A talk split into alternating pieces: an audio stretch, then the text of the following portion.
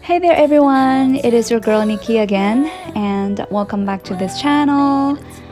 Um, it is actually a very beautiful Friday night when I'm recording this episode. You know, um, these days Beijing's nights are getting much cooler, but not completely cold. So uh, it feels pretty awesome to be surrounded by the crispy and cool air, you know. Um, and also, just now, I was listening to some nice and warm music that reminds me of the sunset in California. It was a very romantic moment uh, that uh, made me just want to dance around, you know. But it's such a shame that um, feelings cannot be shared. So today I have just picked a song that is named uh, Umbrella to deliver you the sorts of feeling that I am having right now, the sorts of mood that I am having right now. Under the umbrella, we was chill. Didn't have to go nowhere.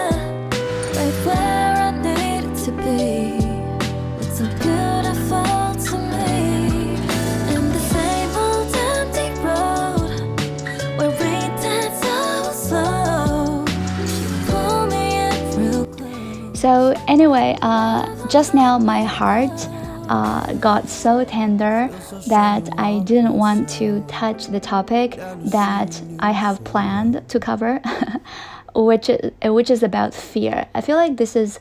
Uh, you know, a relatively heavier topic, so I probably will just save it for later. And today, I just want to adjust the topic according to my heart, you know, something softer and something that after you have heard about might also leave a smile on your face. Um, and I want to talk about being a fool, you know, uh, being silly.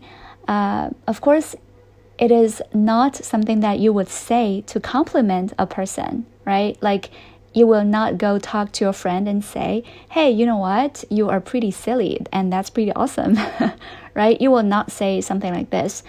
But uh, as I get older, I start to see the wisdom that sometimes looms behind the cover of being silly. Uh, or should I say, you know, sometimes there is a certain trap that is hidden behind the fact of being smart. So let me walk you through my ideas here. You know, uh, our society is surely advocating being smart, and, and for good reasons, of course. Um, I mean, if you show a sign of intelligence, like if you have a good memory, if you can calculate and think really fast and really comprehensively, and if you can see through someone's words and directly understand his or her intentions, then I think that you can have a nice life, definitely, right? I mean, not only can you have a good grade at school, but but also you tend to land a decent job after graduation, and it is very likely that you can get promoted much faster than someone else who is borderline stupid. Sorry for the wording, but I mean, smart people seem to get it all, right? Um, and then everybody wants to be smart. Uh, I mean, we want to be analytical and calculative and shrewd. And we even become addicted to thinking and analyzing. Um, we identify with our calculative mind and laugh at some so called stupid behaviors, such as falling in love. I mean, we would say something like, there is no such thing as falling in love. It's just all the trick of the hormones in our body. And after referring to some research results, we might cleverly say that the affection between a man and a woman can last for two years top, and then it will fade away. And it's not just the individuals. I mean, the entire society is basically addicted to being smart. You know, we have created some new words like 智商税 and 割韭菜. Um, and when we put these words into our conversations, we are sending a message that we are smart and we can make the right judgments and we will never be collected 智商税 or be 割韭菜. um, and you know what? All these things are quite understandable, of course. But we seem to have forgotten to ask ourselves a question Are we really happy this way? Um, for example, you think that the chemistry between a man and a woman is nothing but the result of some stupid hormones. Yes, you may be right. You are smart, maybe. But is this thought serving you in any good way? What kind of energy does it bring to you? You might think that we humans are pathetic little creatures that are the puppet of some biochemicals. So, does this thought make you feel bigger or smaller? Does this thought make you feel more motivated or desperate? Also, now let's move on to the 智商税 example. Um, if you buy into the narrative, then you are living under the assumption that there are a lot of bad people out there who intend to sell you their products at a premium. And after you have bought something expensive, instead of enjoying the goodness of it, you might be regretful and then think that maybe this product is not worth so much and you might be worried that you have become a 韭菜.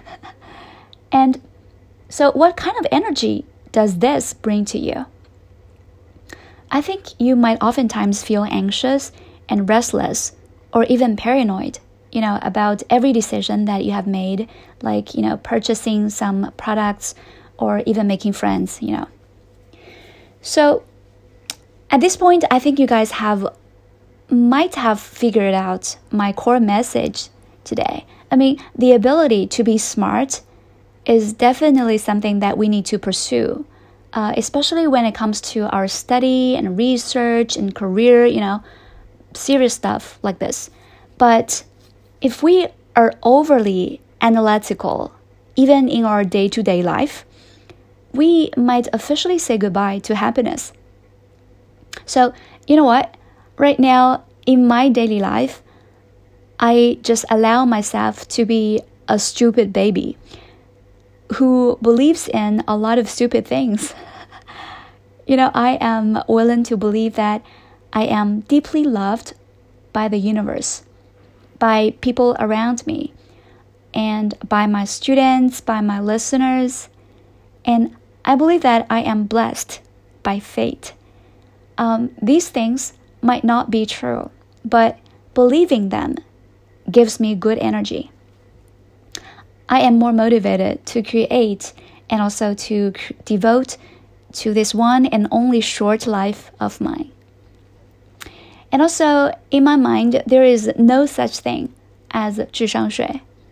I mean, if I buy something very expensive, I truly appreciate the good quality of the product and appreciate all the people who have put in the hard work to produce this item. Or even if one day I really get ripped off, I appreciate the universe for giving me a chance to learn a lesson. you know, this sounds very stupid, right?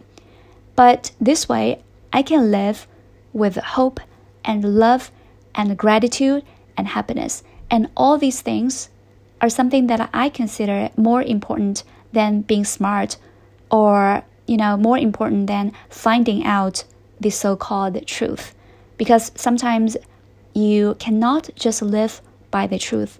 You also live depending on your energy level. And sometimes believing in some stupid things can give you great energy level. And that is what fuels our wonderful and colorful life. Okay, so I feel like this is uh, approaching the end of today's episode, and I hope that um, it can also stimulate some of your thinking, and you probably can reflect upon the past experiences when you have been overly analytical and you have been thinking too much. Um, You know, for my personal experiences, I definitely think that uh, reduce the amount of uh, being smart element in my life has made myself much happier than before. I mean, in the past, when I log on to my YouTube account, um, I was always thinking about, you know, how to be more smart and how to make myself more productive and more organized. But right now, I just consider how to make myself feeling better and having good energy. So, you know, sometimes I will watch a lot of very stupid videos and then feel totally and utterly happy about it. And you know what is magical is, you know, after these sort of uh, positive energy absorbed by myself, I generally feel that, you know, I am more productive and more creative. And I feel like this is probably one secret to a happy and fulfilling life. okay, so I guess this is everything. Hopefully, you guys will have a very nice weekend ahead of you guys. Uh, and this is Nikki, and I love you guys quite a lot, and hope to see you guys soon. Bye. Mwah.